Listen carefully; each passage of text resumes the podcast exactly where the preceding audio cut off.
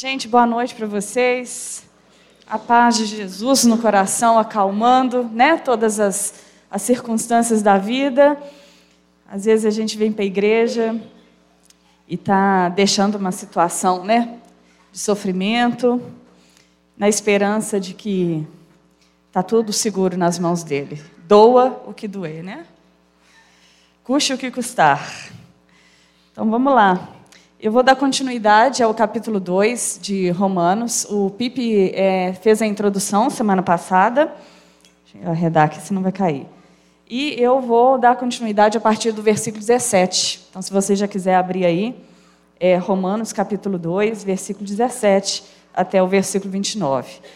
É, a primeira parte que eu vou ler, ela, ela, ela é mais tranquila, a linguagem é tranquila.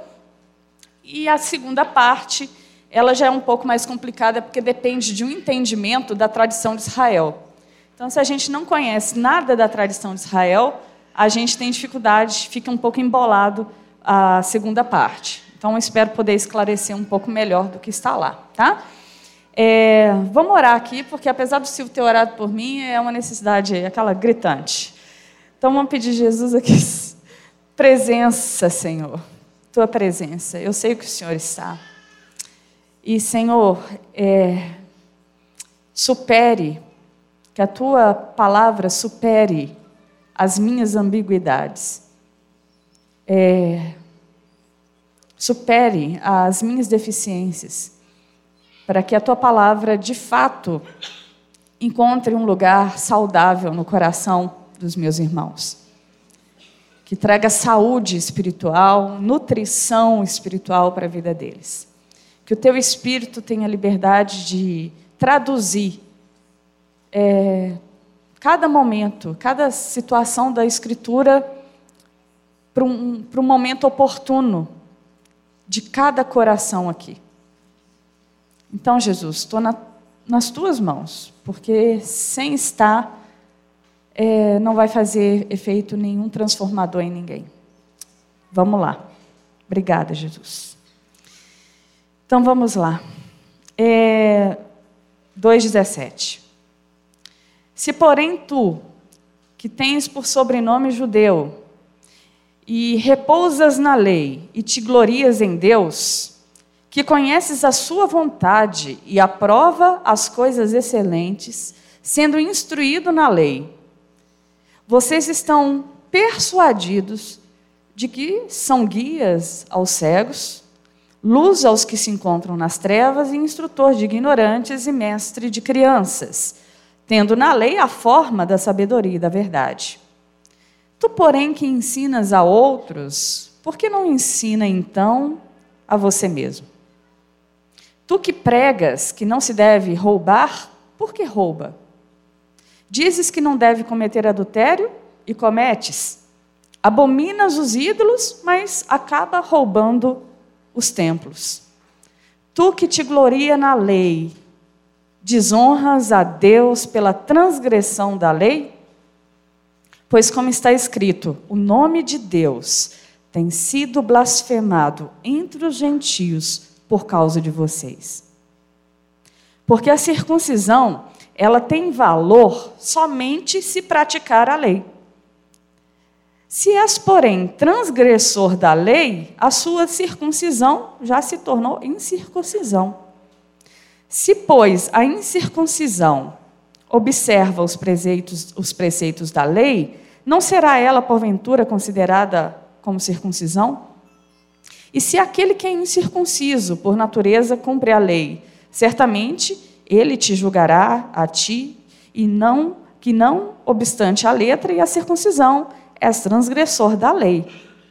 Porque não é judeu quem apenas exteriormente, nem circuncisão o que, somente na, o que é somente na carne. Porém, judeu é aquele que é interiormente circunciso e que a circuncisão atingiu o coração no espírito, não segundo a letra, e cujo louvor não procede dos homens mas exclusivamente de Deus. Então, essa é a parte mais que exige o um entendimento da tradição de Israel para a gente entender a, a, a certa afronta que Paulo está fazendo pelo ensino que ele leva aos judeus. No capítulo 1, a gente tem um tratado é, de Paulo aos gentios. Gentios são todos aqueles que não são judeus. Romanos, gregos, qualquer pessoa. Nós, nós diante do judaísmo ortodoxo, somos gentios.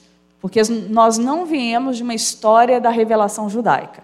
Você pode se tornar judeu por proselitismo, converter-se ao judaísmo. Mas se você não for judeu de etnia, e que pratica também a, todo, tudo aquilo que a lei trouxe historicamente na revelação de Deus, você é um gentio. E o capítulo 1 é um tratado contra os gentios. Ah, o que, que os gentios fizeram? Eles não têm a lei. É, Deus não fez uma revelação especial é, para eles. Ah, mas eles têm a criação como testemunha de que Deus existe. É, você nasce, né?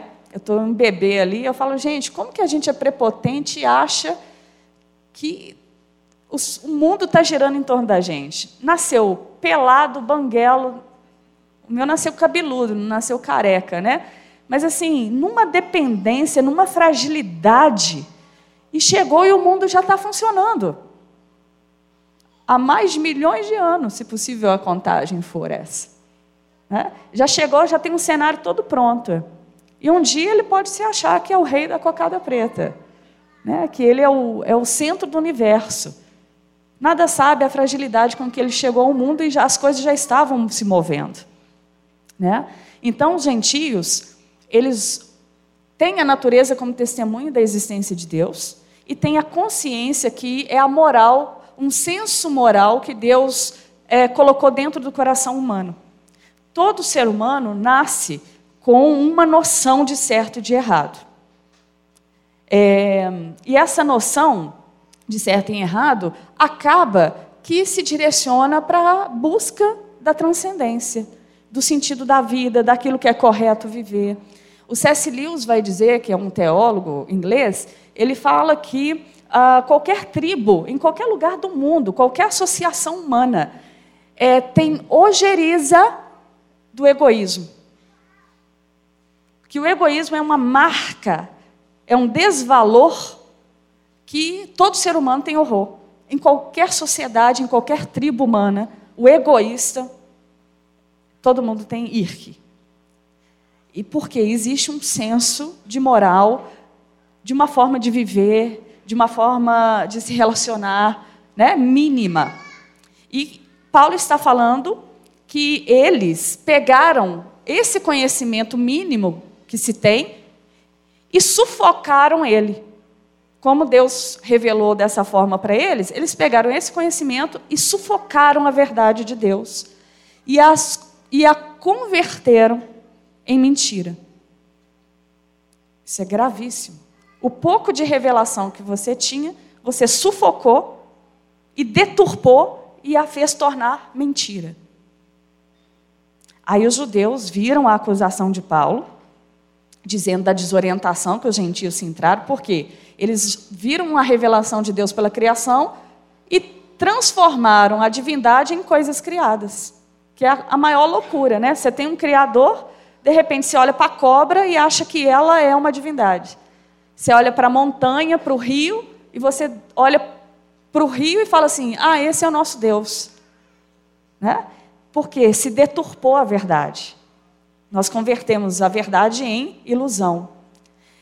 E aí, Paulo, falando para os gentios de que, mesmo pela consciência e pela percepção das coisas criadas, eles estavam sob o juízo de Deus, porque distorceram o que eles tinham como revelação e converteram em coisas que são contrárias a Deus.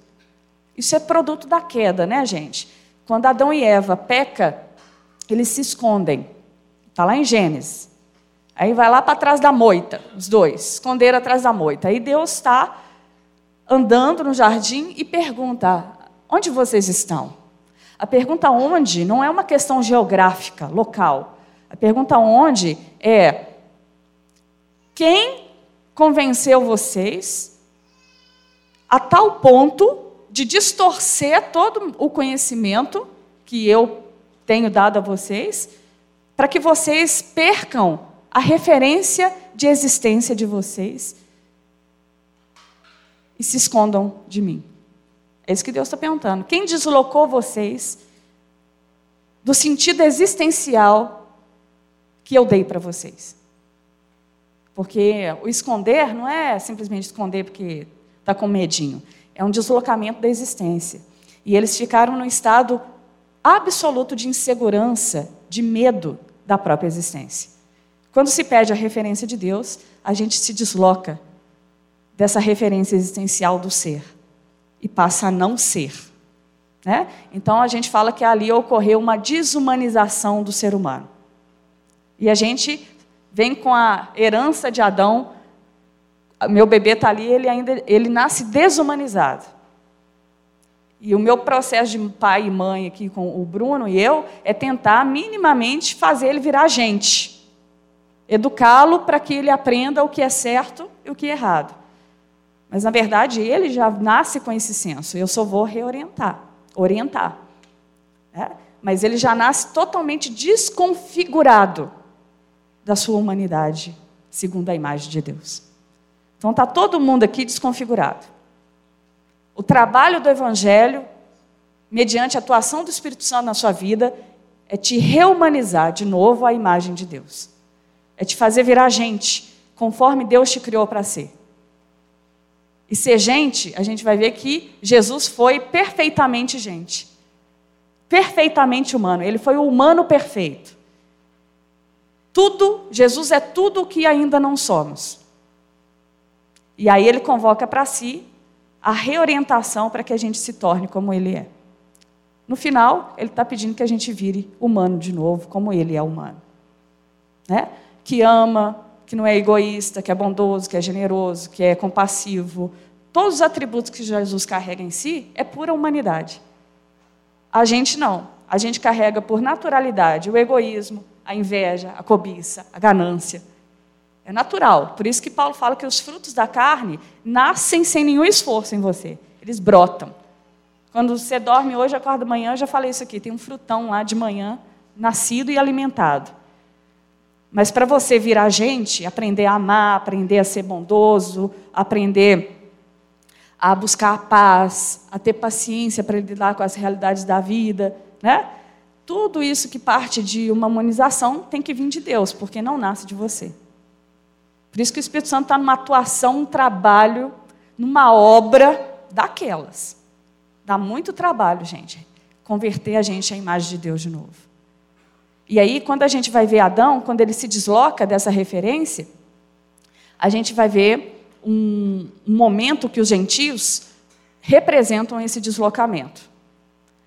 Só que os judeus, como tem a Torá, eles sabem o que aconteceu na queda, eles, eles olham Paulo dizendo para os gentios e falam: é isso mesmo, adoramos seu discurso, Paulo. Eles são tudo isso, perversos, amantes de si mesmo, deturpados, desorientados na existência. Aí Paulo só vira para os judeus e fala assim: agora eu vou conversar com vocês. E aí começa, só o capítulo 1 é dedicado aos gentios. Do capítulo 2 até o 11 é um tratado contra a religiosidade, a identidade, a forma de viver dos judeus.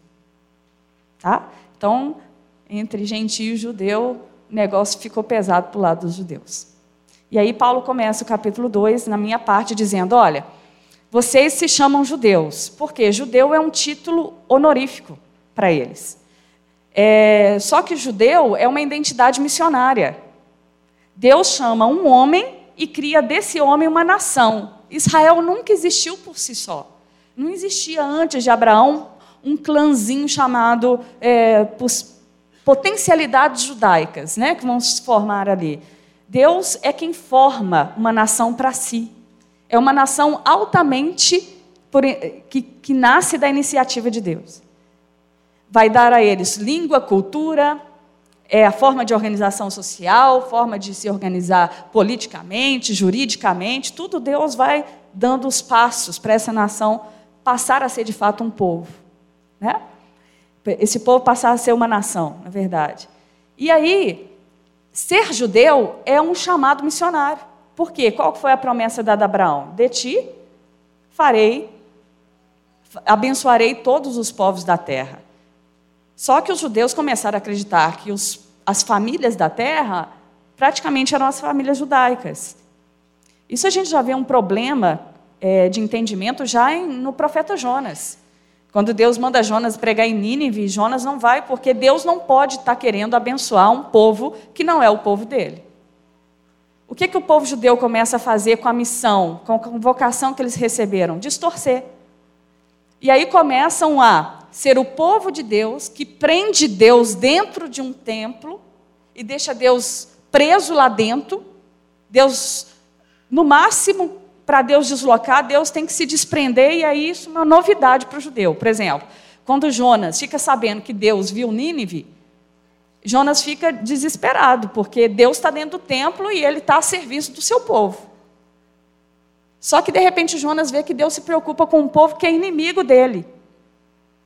Aí Deus teve que se libertar da caixinha religiosa que Jonas criou para o próprio Deus, ou que o próprio judeu criou para Deus.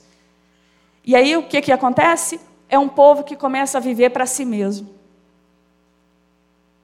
E que começa a cumprir a lei de Deus, não para testemunhar aos outros povos quem Deus é.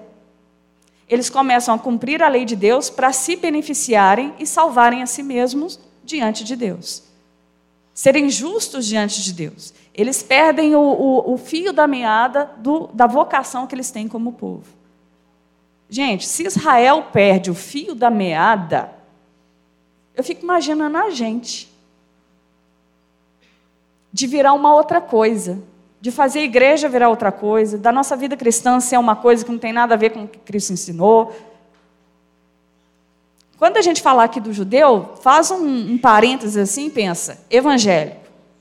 Você já começar a fazer algumas aplicações à medida da reflexão vai se desenvolvendo porque não tem muita coisa diferente. Os riscos que eles e, e as gravidades de erros que eles cometeram na religião não é muito diferente do que é capaz da gente estar vivendo, não.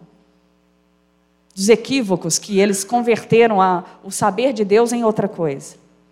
A gente vai ver Paulo no final falando assim: aqui, ó, vocês e os gentios sufocaram a verdade de Deus com a mesma categoria, com o mesmo nível. Vocês desonraram a Deus conforme os gentios desonraram a Deus. Aí eles ficam loucos, porque jamais poderiam ser nivelados, o povo especial de Deus ser nivelado aos gentios.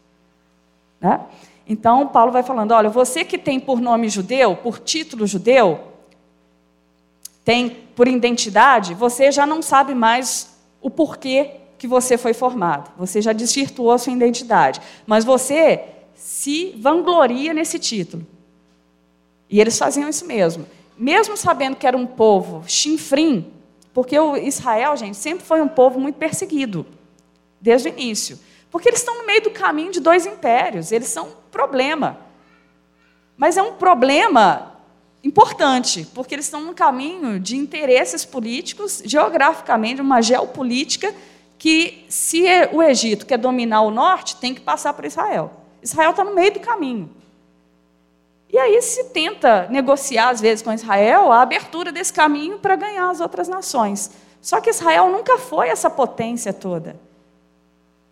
Isso já diz que Israel nunca foi feito para ser um império, para ser uma nação de poder, economia e política, mas para ser um povo portador do anúncio da salvação ao mundo. E sempre sem o crescimento uh, de potência como as outras nações. Só que o judeu, ele tinha orgulho, mesmo sendo um povo mais rebaixado, de dizer: Eu sou judeu. Por quê? Eu, eu tenho a marca da promessa. Não é assim que a gente canta? Eu carrego em mim a marca da promessa. Então eu não sou qualquer um. Com quem que você acha que você está falando? Com o povo que veio da escolha de Deus. Então eles tinham uma grandeza ao se apresentar como judeu. Só que Paulo vai denunciar que esse título não está servindo para nada, porque ficou nominal. Sabe o crente nominal? Que a gente fala, ah, fulano é nominal. Ele só cumpre o, o, a encenação religiosa. Sabe o que é uma encenação religiosa? É você vir ao culto, como eu disse da última vez que eu tive aqui, porque Faustão é chato demais.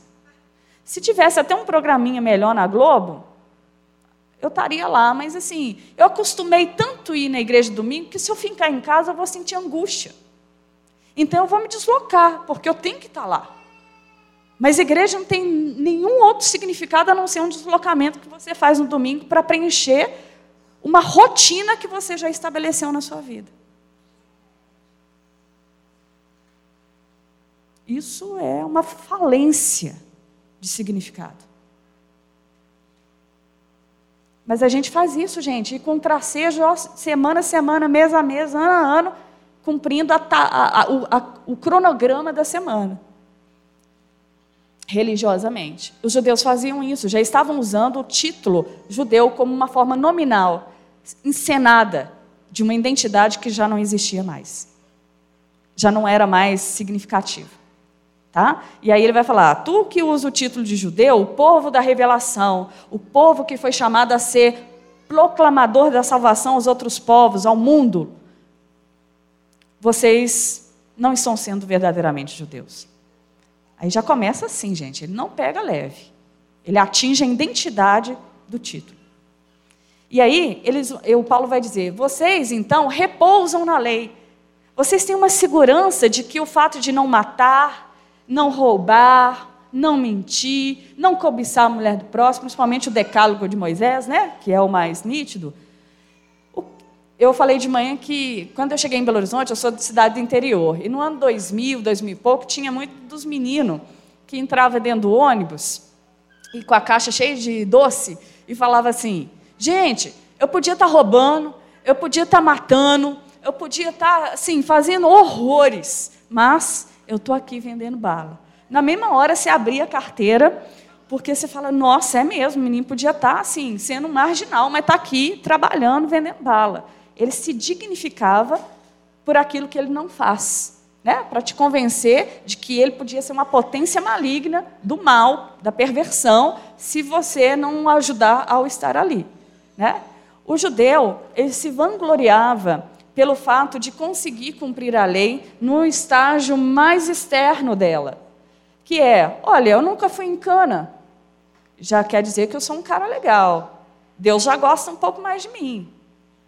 Eu nunca adulterei, sempre fui fiel a uma esposa. Então já tenho uns créditos aí na eternidade, já tenho umas pedrinhas na minha coroa garantindo a minha honra. Não é nem honra, é a própria salvação eles creditavam justiça para eles mesmos mediante a obediência, a, a, observação da lei. Só que Paulo vai falar que quem dera se eles fossem de fato praticantes da lei. Mas não era.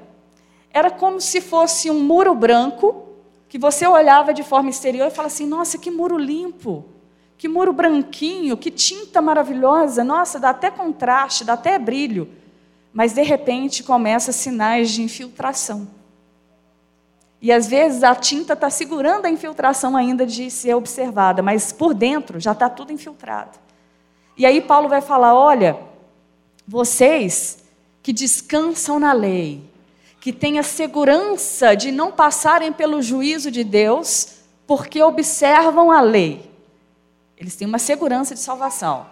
E nisso conseguem gloriar-se em Deus. Nossa, estou kit com Deus essa semana.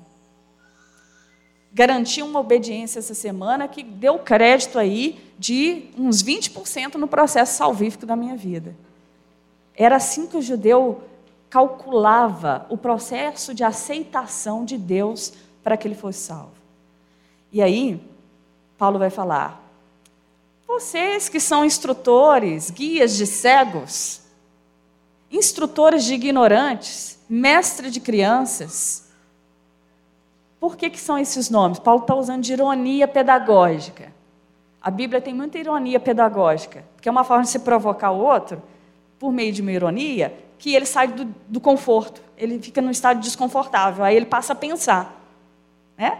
E aí Paulo fala: vocês não são cegos de quem está nas trevas? Vocês não são guias deles? Porque esses nomes, cegos, crianças, ignorantes, tudo era nome que os judeus davam para os gentios.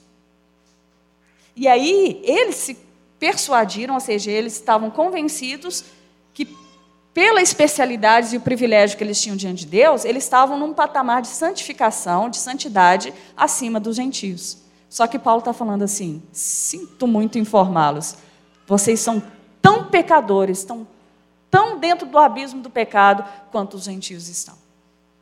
Gente, para você falar isso para um judeu, que construía o seu caminho de justiça mediante a obediência, é uma afronta profunda a toda uma identidade de fé.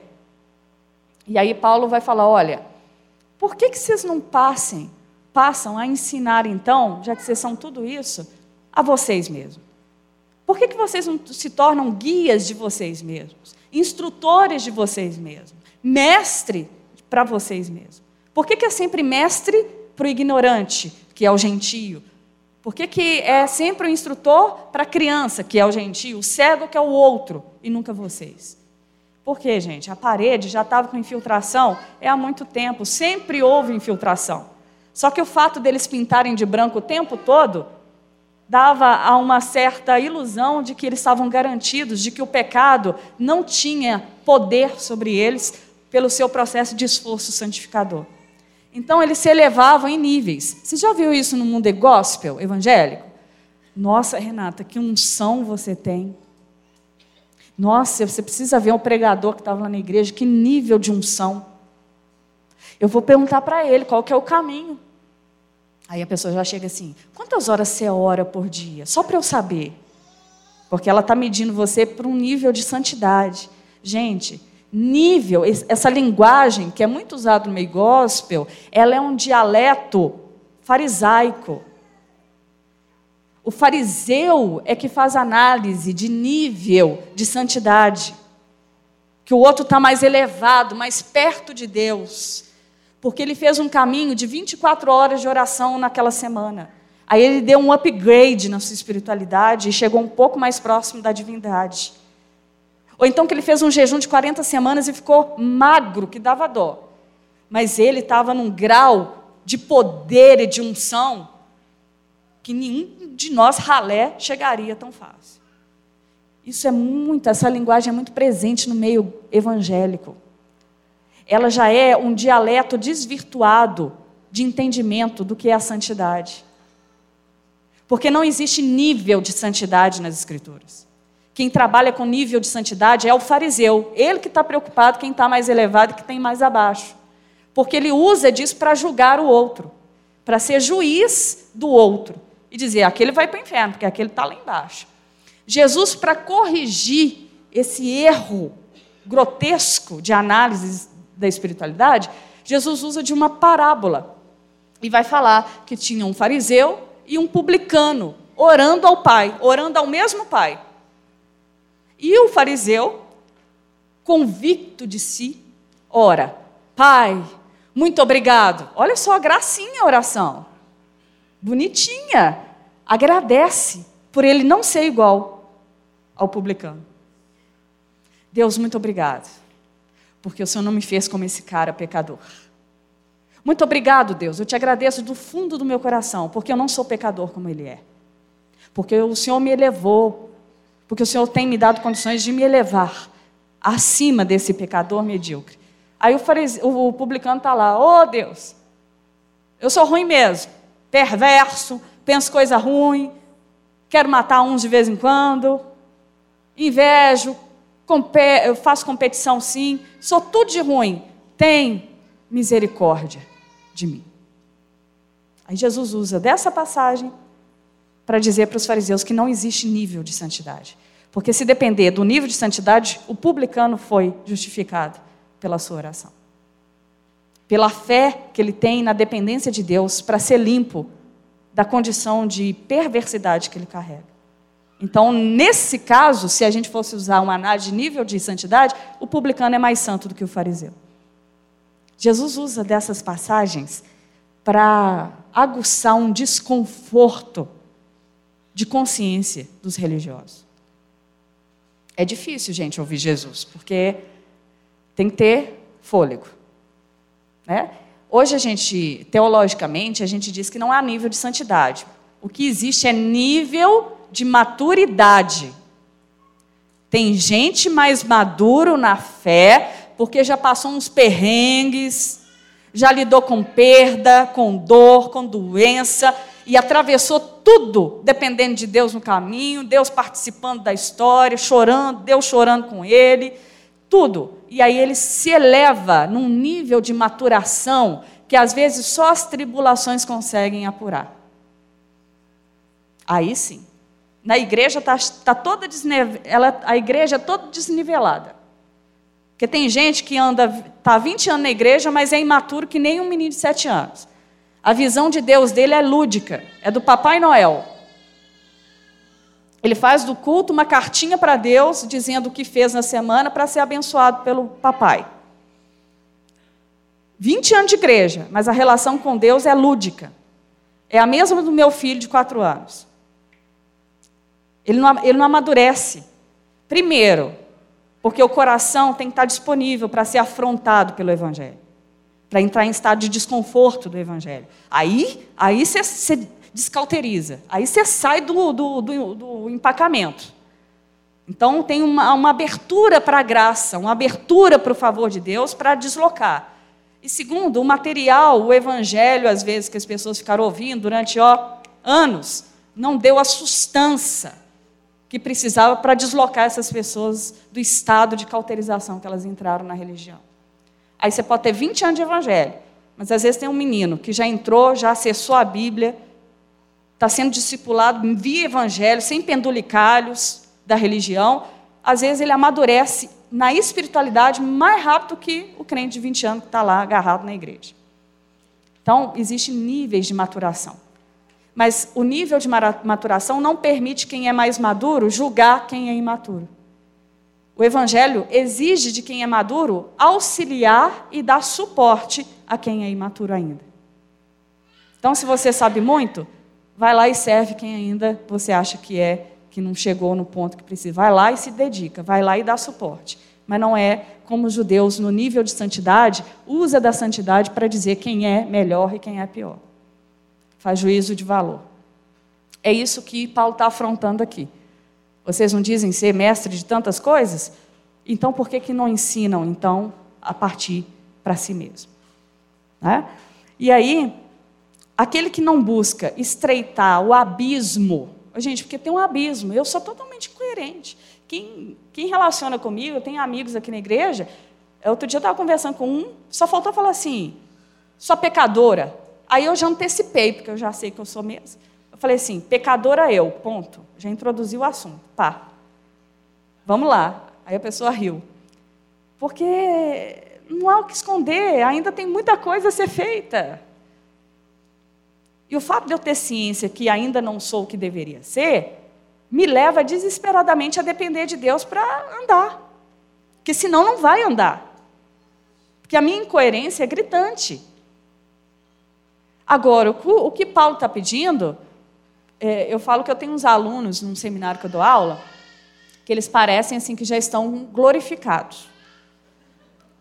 Aí eu falo assim, ô filho, você tem que estar em outro planeta esperando a redenção, porque aqui não vai dar para você. Você está perfeito demais. Você já alcançou o nível de santidade que já está insuportável lidar. Porque ele, ele não é mais nem humano.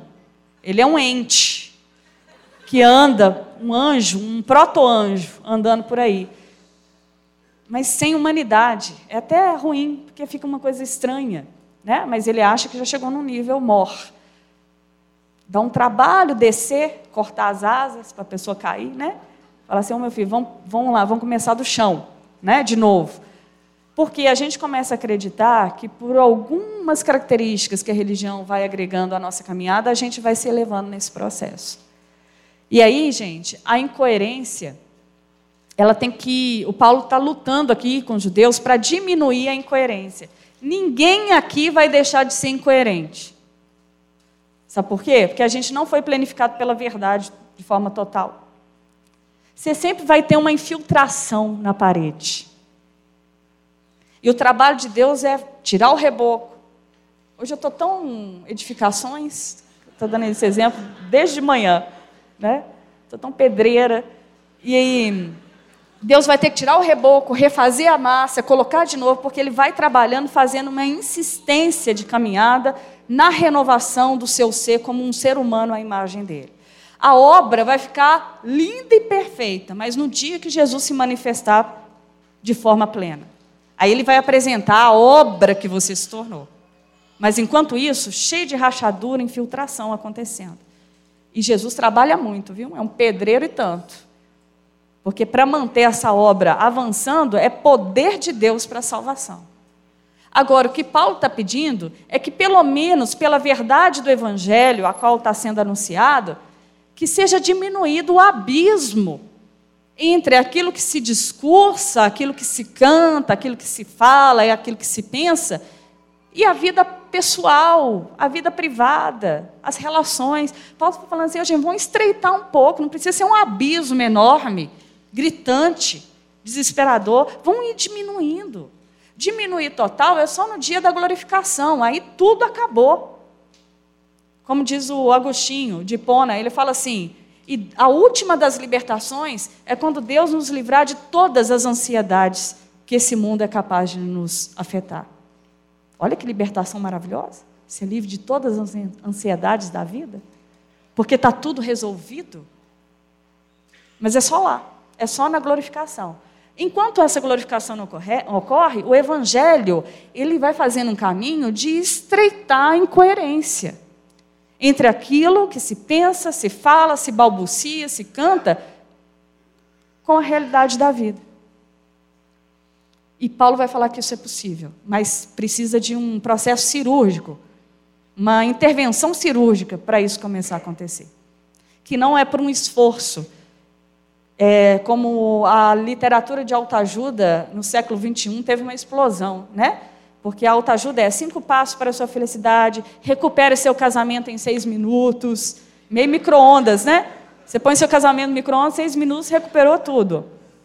É uma forma pragmática da vida, onde a prática pela prática, sem ter o processo, os meios, porque nos meios tem sofrimento, os meios têm resistência, permanência, manutenção, tem um monte de coisa. Mas aí o pragmatismo traz, não, em sete dias está tudo recuperado. Essa coisa é meio do americano, né? E aí a gente traz isso para dentro da nossa vida evangélica.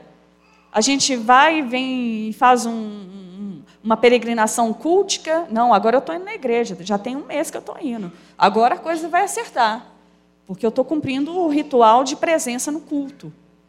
Né? E a gente vai arrumando um monte de, de tracejos de prática que não tem nada a ver com, de fato, o que Deus chama de caminho do Evangelho.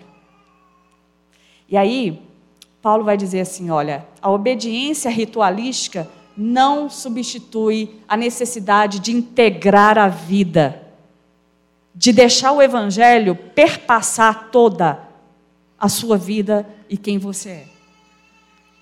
é. Engraçado, eu sempre achei esse negócio assim: ah, na igreja ser uma coisa, lá fora ser outra, no trabalho ser outra, em casa ser outra. Eu sempre achei assim uma coisa meio tripla personalidade, né? Aquela coisa assim dicotômica da vida, mas isso é muito real.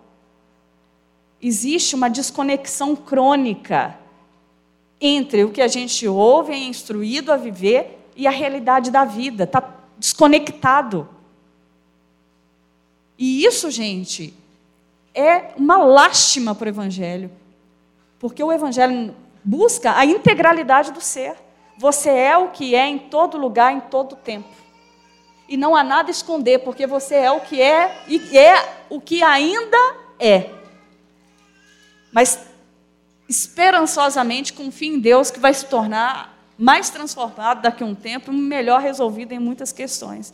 Porque o bonito do Evangelho é que você não para de ser convocado a crescer. O Evangelho não desiste de você. Ele só fala assim: vem para crescer, vem para avançar. Mas não é avançar nas categorias humanas.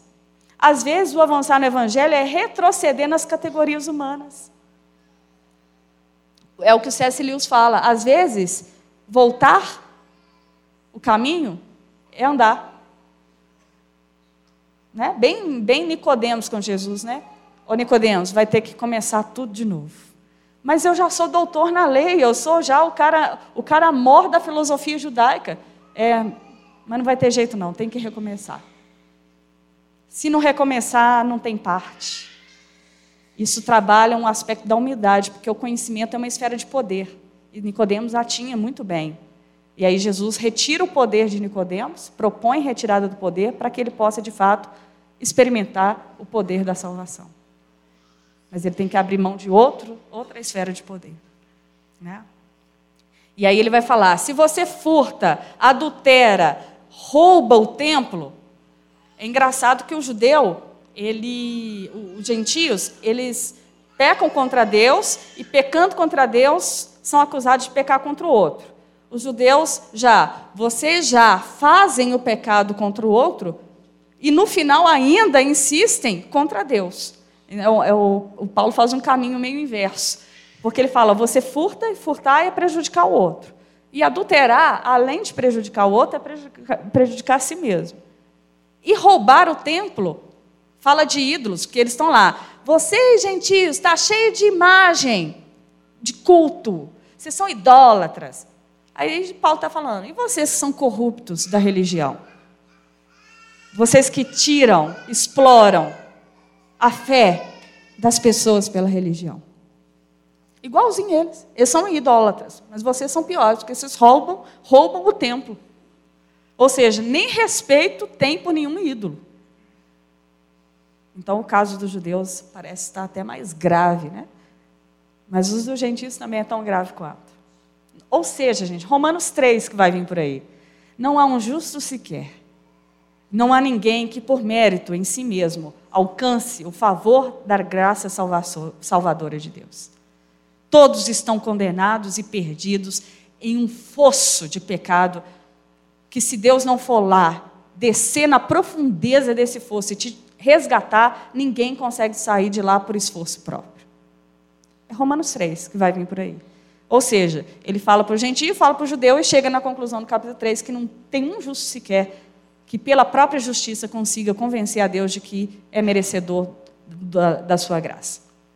Então, o judeu é, que faz apenas a encenação de ser judeu, nas sinagogas eles expõem a lei, mexem os lábios, cantam a lei, fazem preenchimento do culto, tudo direitinho, lindo. Mas a vida está dessensibilizada. É, a dessensibilização, gente, é um fenômeno, é uma expressão da religiosidade. É engraçado, né? Olha que estranho. Você é um religioso, você canta para a divindade, ainda mais a nossa, né? Que é boa, que é graciosa, que é justa. Só que, se essa relação está sendo feita por um esforço, eu vou contar qual que é esse esforço. É, para conseguir o favor de Deus, você se torna, a partir dali, dessensibilizado do próximo. Porque a sua forma de adorar a Deus é para justificar a si mesmo, é para beneficiar a si mesmo. E aí você nunca consegue desconcentrar de si mesmo. E aí você se torna insensível do outro. Porque você só pensa em si. A sua deidade, a sua divindade é só uma relação pessoal de benefício próprio. Gente, isso é um risco da religião. Você buscar a Deus para si mesmo.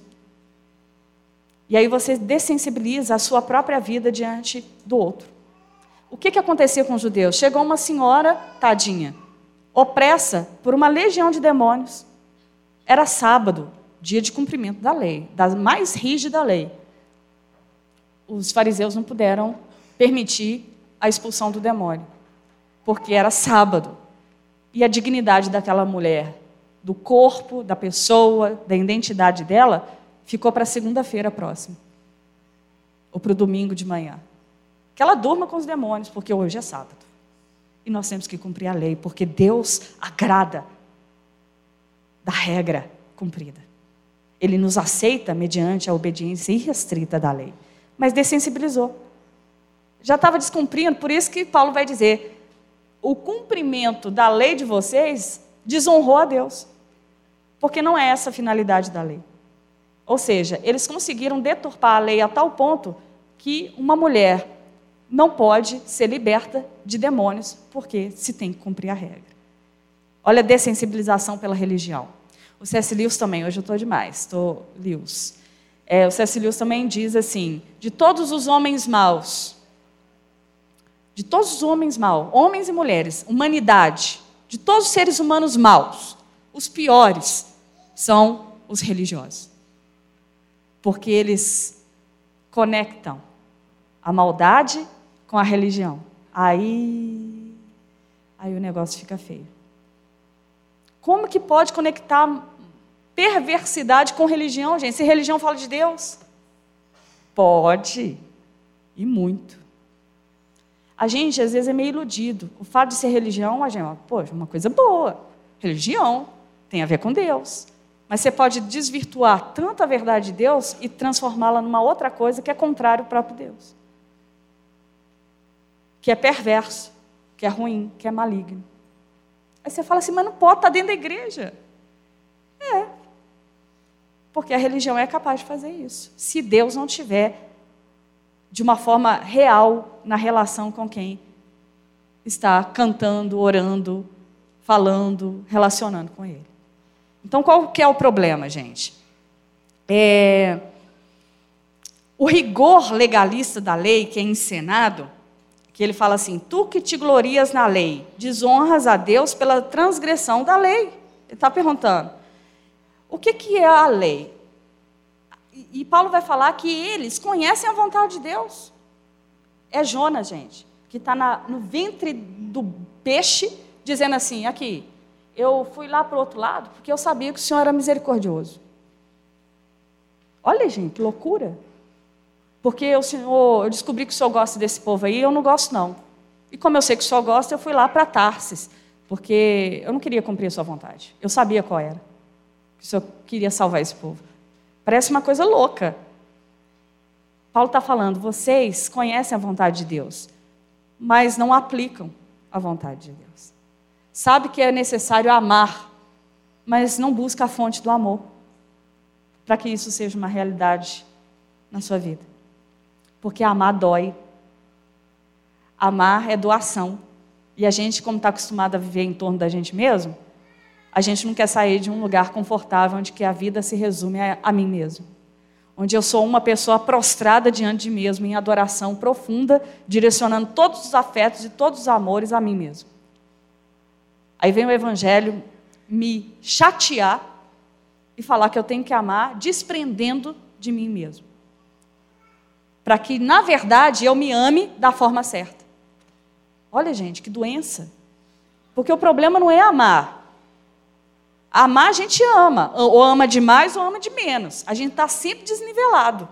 Aí o Evangelho fala assim: eu vou te ensinar da forma correta o amor. Desprende primeiro de si mesmo, amando como você se ama, porque você se ama demais. Então, assim, na intensidade com que você ama a si mesmo, passe a amar o outro. Desprenda de si. Aí você vai amar da maneira correta, a si mesmo. Aí está tudo seguro, pode continuar amando a si mas está desprendido de si. Estranho, gente, é desconfortável demais. Não tem nada de romântico no amor que vem de Deus. Ele é lindo, não é? Ele deu o seu único filho, entregou por nós. A retórica é maravilhosa. Mas essa entrega é doação. É parar de concentrar Deus para si mesmo o tempo todo.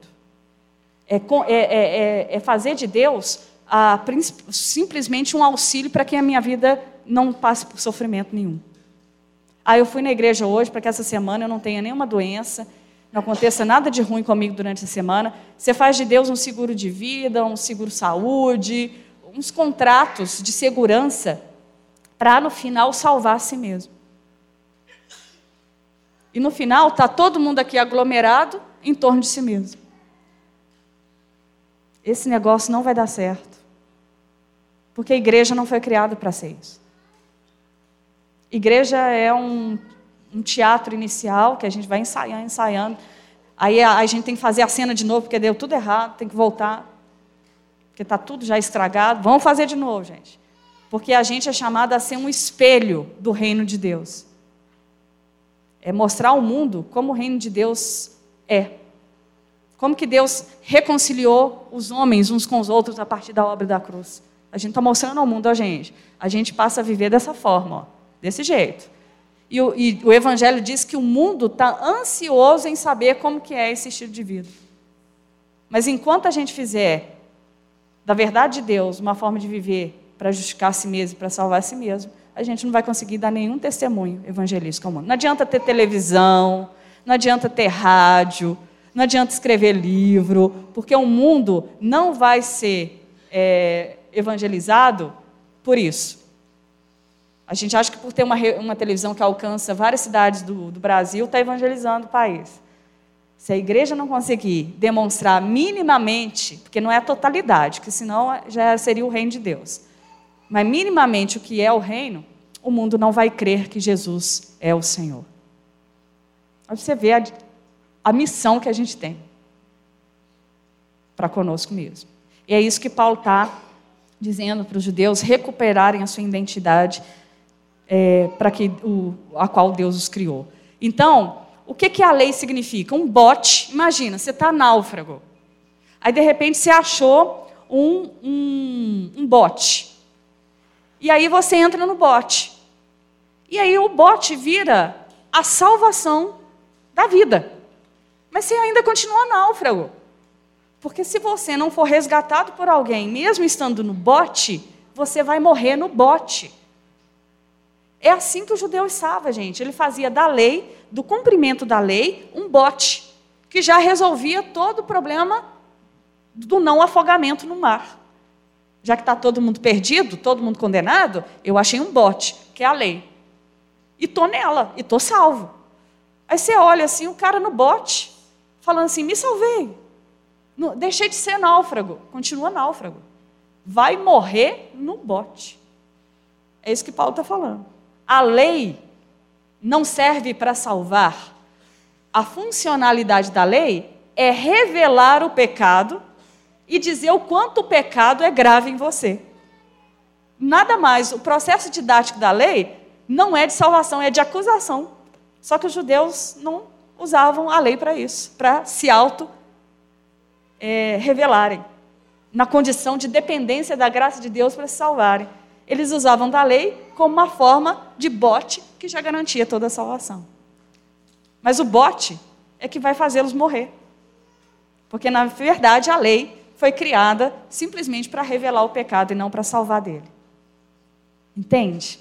O problema da regra por si só, da gente achar que está garantindo as coisas de, em Deus porque está cumprindo uns scripts. O Lutero ele fala assim que vai ter três tipos de pessoas no céu. Aquele achava que não deveria estar e está. Aquele que ele tinha certeza que não deveria estar e vai estar. E ele mesmo, quando chegar lá e falar assim: Nossa, mas eu estou aqui. Porque no final das contas, não foi por nenhum esforço humano, foi simplesmente graça de Deus, que foi abraçada e recebida por aquele que foi oferecida a salvação. Porque a salvação é oferecida por graça, iniciativa de Deus. Mas a graça convida você a abraçá-la, a correspondê-la. É secundário, mas tem uma resposta. Então, a gente costuma dizer para os evangélicos o seguinte: a gente fala assim, você já se santificou? Você está buscando a Deus? Então agora Deus vai te abençoar né? porque agora você fez todo, todo o processo ritualístico que cumpre uma exigência de santificação. Agora Deus vai se voltar para você e vai te dar a benção que você espera. Já ouviram isso? Os fariseus adoravam isso. O que, que o Evangelho comunica? Porque você já é abençoado, porque você já foi agraciado, por isso agora você vai obedecer. Por isso agora é que você vai buscar ser santo. Porque você já foi agraciado. Porque você já é um abençoado por Deus. Porque Deus te alcançou em favor e graça. Por isso que a partir de então você vai santificar a sua vida como expressão da gratidão pelo favor que Deus te ofereceu em Cristo Jesus. Uma pessoa que santifica a vida, ela santifica porque é grata. Ela não se santifica para ser aceita. É porque ela foi aceita que ela se santifica. É diferente a lógica. Só uma pessoa só pode viver em santidade porque ela tem certeza da aceitação que Deus fez por graça a ela. Aí ela passa a obedecer, porque, nossa, ela é tão grata a Deus que só resta responder a Ele fazendo o que é certo fazer. É o contrário, gente. Mas ensinaram que a gente tinha que fazer para conseguir. Você só faz porque Ele veio primeiro e te deu as condições necessárias para essa obediência. Então, para finalizar, o, a circuncisão, gente, era uma marca do judeu. Todo neném nascido até o oitavo dia tinha que cortar a pelinha lá do órgão genital, né? Como forma de dizer mesmo, reprodução humana, vocês vão virar uma nação e é o símbolo mesmo de reprodução humana. É, é bem literal. Quando é, Abraão faz a circuncisão, é um símbolo de dizer, olha, a partir da reprodução humana vocês vão multiplicar e vão ser bênçãos a todas as famílias da terra. É literal. Então, a circuncisão virou uma identidade de nação. Então, tanto que eles chamavam os gentios de incircuncisos, como algo muito ruim, dignos do inferno. Porque a circuncisão é que fazia você se tornar povo de Deus e merecedor de escapar do juízo e ser salvo. Principalmente porque era circuncidado. Olha só, ou seja, era, era um corte na pele. Isso já significava que está tudo seguro. Você já estava privilegiado diante dos outros. Aí Paulo fala assim aqui, gente. É, os gentios nem foram circuncidados, mas eles têm a lei que foi dada por Deus. E mesmo não tendo toda a lei escrita e revelada com vocês, eles estão conseguindo fazer, buscando as coisas certas. E vocês que têm a lei, fazem as coisas erradas. Aí afundou os judeus na lama. É uma ofensa falar uma coisa dessa. E no final, Paulo vai falar assim: olha, você sabe onde que tem que ter a cirurgia? O corte? é no coração de vocês, é na existência. Deus tem que fazer uma cirurgia interna dentro de você e marcar profundamente todo o seu ser, para que de fato você seja merecedor de alguma coisa. Se Deus não fizer uma cirurgia, na verdade você nunca vai ser merecedor, sempre vai ser agraciado. Mas Paulo está falando, essa cirurgia é necessária porque você seja de fato acolhido em Deus. Sem essa cirurgia ninguém vai Ninguém é judeu de verdade. Ninguém vai ser dele, ninguém é povo dele sem a cirurgia no coração dada no espírito dentro da gente. Aí Paulo está falando assim: parem de encenar a circuncisão como rito de aceitação a Deus. Pare de fazer cenas religiosas, porque elas são grotescas demais. Está cheio de infiltração. Vocês não estão enxergando a própria infiltração que vocês carregam e acham que está tudo certo, está tudo seguro. Mas se Deus fizer a cirurgia de dentro do ser, aí sim. Aí, tudo que é feito para Ele é feito em verdade. É feito mediante a, sustentação da graça. Finalizando, o que, que Paulo está dizendo? Não tente obedecer a Deus sem ter Deus como suporte. Não tente obedecer a Deus sem Deus. Porque quando você tenta obedecer a Deus sem a graça de Deus que te sustenta a responder a Ele, ou seja, Deus está te capacitando a obedecer Ele. Se você tentar obedecer Ele sem a capacitação que Ele dá para a própria obediência a Ele, você se torna um religioso encenando uma autojustificação, uma salvação que na verdade é condenatória. O juízo, aí é onde Paulo fala, a ira de Deus está sobre você, mesmo cantando no domingo, frequentando a igreja, servindo o ministério, fazendo o que for você está acumulando simplesmente ira sobre você, porque é falso, é fake. Porque a cirurgia não foi feita dentro do coração, não teve um atropelamento do evangelho que te desarmou completamente de uma soberba de andar por si mesmo e achar que está fazendo conforme o script e conseguindo o favor de Deus por isso. A vida é graça, a gente come pela graça, a gente anda pela graça, a gente dorme pela graça, a gente vive por ela, gente. Só que a gente acha que está fazendo as coisas pela gente mesmo, porque a gente é bonitinho, porque a gente se esforçou, porque a gente conseguiu. Tem coisa que é mérito, dentro da sociedade humana é mérito mesmo. Você estudou, vai lá, conseguiu o posto. Vai lá, fez o concurso, passou, porque estudou. Tem coisa que é mérito nas relações humanas, mas para a relação com Deus não existe esse negócio de cumprir script. E o fato da graça vir, ela te desarma. E aí não resta nada de você. Só sobra alguém que é convidado a se abandonar na dependência de Deus para conseguir ser salvo. Então, a gente só obedece a Deus mediante a própria força do Espírito Santo atuando dentro de nós para dar conta de tirar o abismo da incongruência e da hipocrisia que a gente carrega dentro da gente mesmo. A única esperança que vocês podem ter de mim aqui é que o Espírito Santo está trabalhando, porque tem dia que eu desisto e ele me recupera com um poder que eu não sei de onde vem. E aí me impulsiona a caminhar, a permanecer e a me manter, porque senão eu já tinha desistido há muito tempo. Mas tem uma força propulsora que me faz reagir, porque ele me ensinou que é melhor. E é mesmo, gente. Caminho de Deus parece duro, estreito, apertado, que faz a gente sofrer. Gente, é fake. É porque é apertado, é porque a sua natureza é larga. A sua natureza é tão anômala que o caminho de Deus, que é bondade, tudo aquilo que é bom, se torna difícil, porque você não é aquilo. Então, passar pelo caminho de Deus é apertado porque você está anômalo.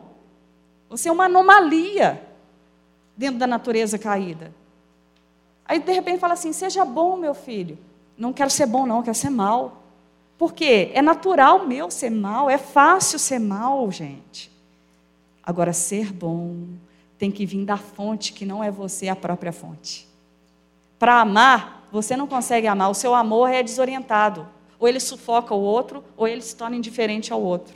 O seu amor é descompensado.